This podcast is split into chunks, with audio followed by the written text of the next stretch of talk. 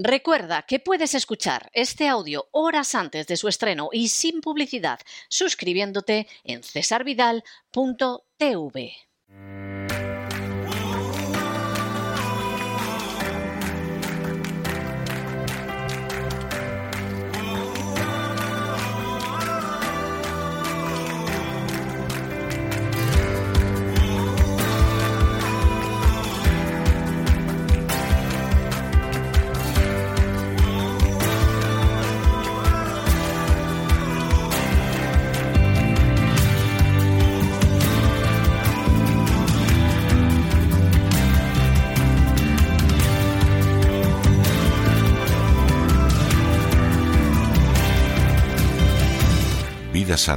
Con Elena Kalinnikova.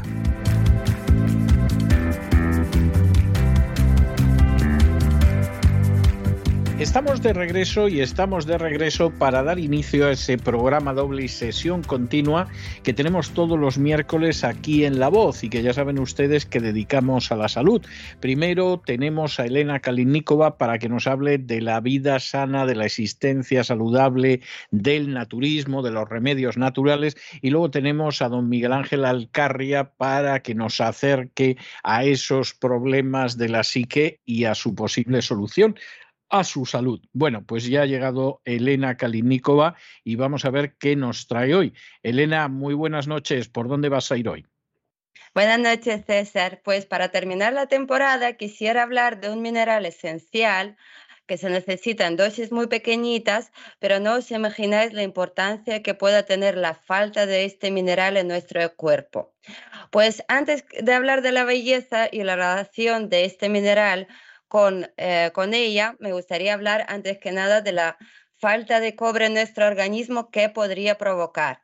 Pues en primer lugar, la formación de las estrías, que resultan tan molestas y tan difíciles de quitarlas. Eh, en segundo lugar, la lordosis. La lordosis es un trastorno que se da cuando la columna vertebral tiene una curvatura excesiva en la parte baja de la espalda. También la flacidez de la piel, especialmente en la parte del abdomen. La sudoración excesiva, el pelo canoso em, que se vuelve así prematuramente y también la hernia de todos los tipos. Y por supuesto, eh, entre otras cosas, la imposibilidad de estar un tiempo prolongado al sol. Y curiosamente, si uno de vosotros sufre de mareos al levantarse o vestirse o antes de ir a la ducha, esto también podría deberse a la falta de este mineral. Y la musculatura flácida. Pues vamos a hablar ah, primero de la belleza. El cobre es un mineral esencial con funciones antioxidantes, antiinflamatorias y antiinfecciosas, que potencia el sistema inmunológico y participa en la formación de enzimas, proteínas y neurotransmisores. El cobre es a su vez necesario para la obtención de energía y la función respiratoria y es absolutamente indispensable para la síntesis del colágeno y la elastina. El cobre permite la mineralización del hueso, la formación de los glóbulos rojos y los nervios, mantiene las articulaciones y es necesario para formar el cabello y la coloración de la piel. De hecho, la falta de cobre puede producir que el cabello se vuelva gris prematuramente, como habíamos dicho anteriormente. Pues según cuentan antiguos mitos y leyendas, las reinas Shiva, Cleopatra, Nefertiti y Ginebra, famosas por su belleza, refinaban con cobre y lo revertían en una delgada pasta antes de aplicarlo en su cara y en su cuerpo para retener y realzar su hermosura. Pero más allá de los mitos, está demostrado que el cobre permite que nuestro organismo pueda utilizar la tirosina, un aminoácido que influye en la pigmentación del cabello de la piel y cuya deficiencia puede provocar la formación apropiada de la elastina, uno de los componentes del tejido conjuntivo de la piel.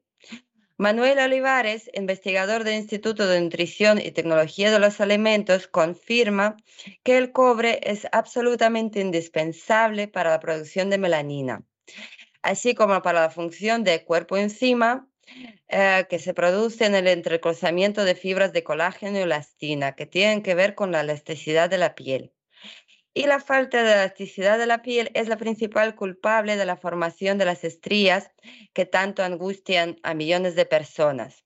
Pues cuando aparecen no existe método cosmético ni quirúrgico que pueda borrarlas completamente, tan solo se atenúan.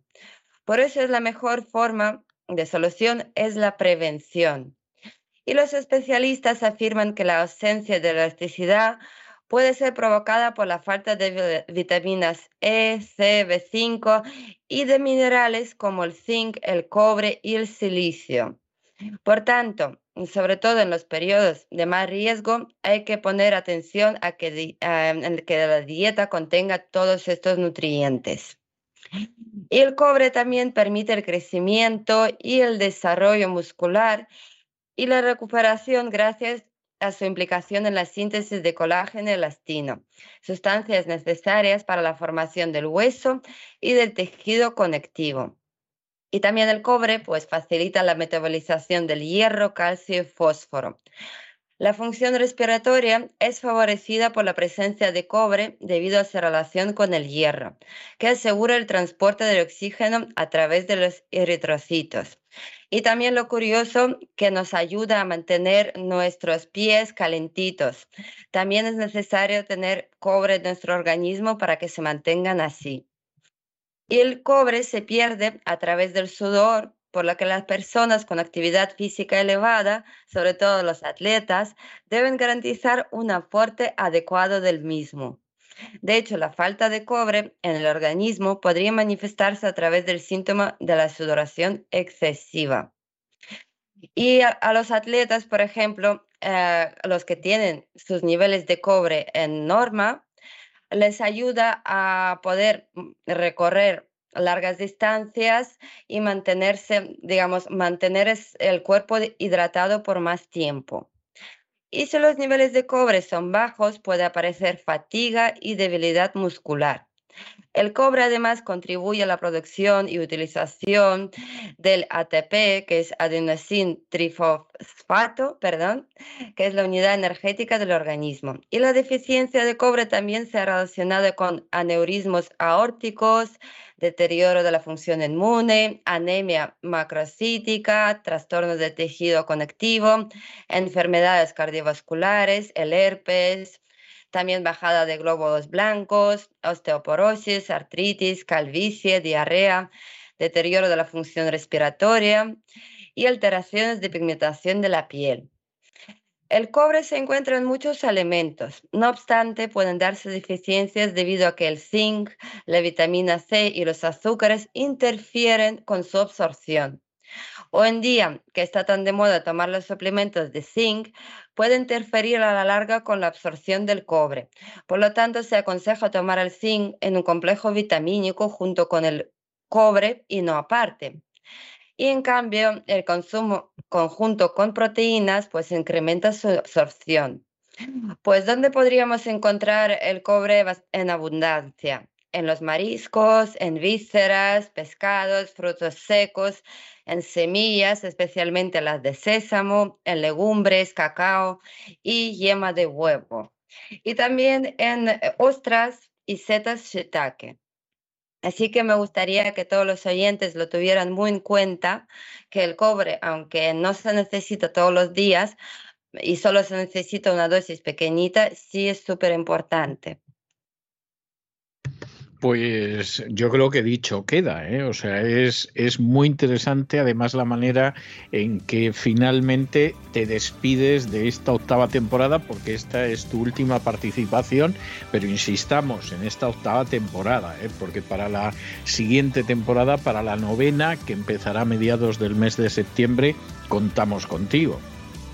Pues muchísimas gracias, ha sido todo un placer compartir con vosotros estos datos sobre nutrición y seguiremos aprendiendo el año que viene. Un abrazo muy fuerte. Un abrazo muy fuerte, Elena.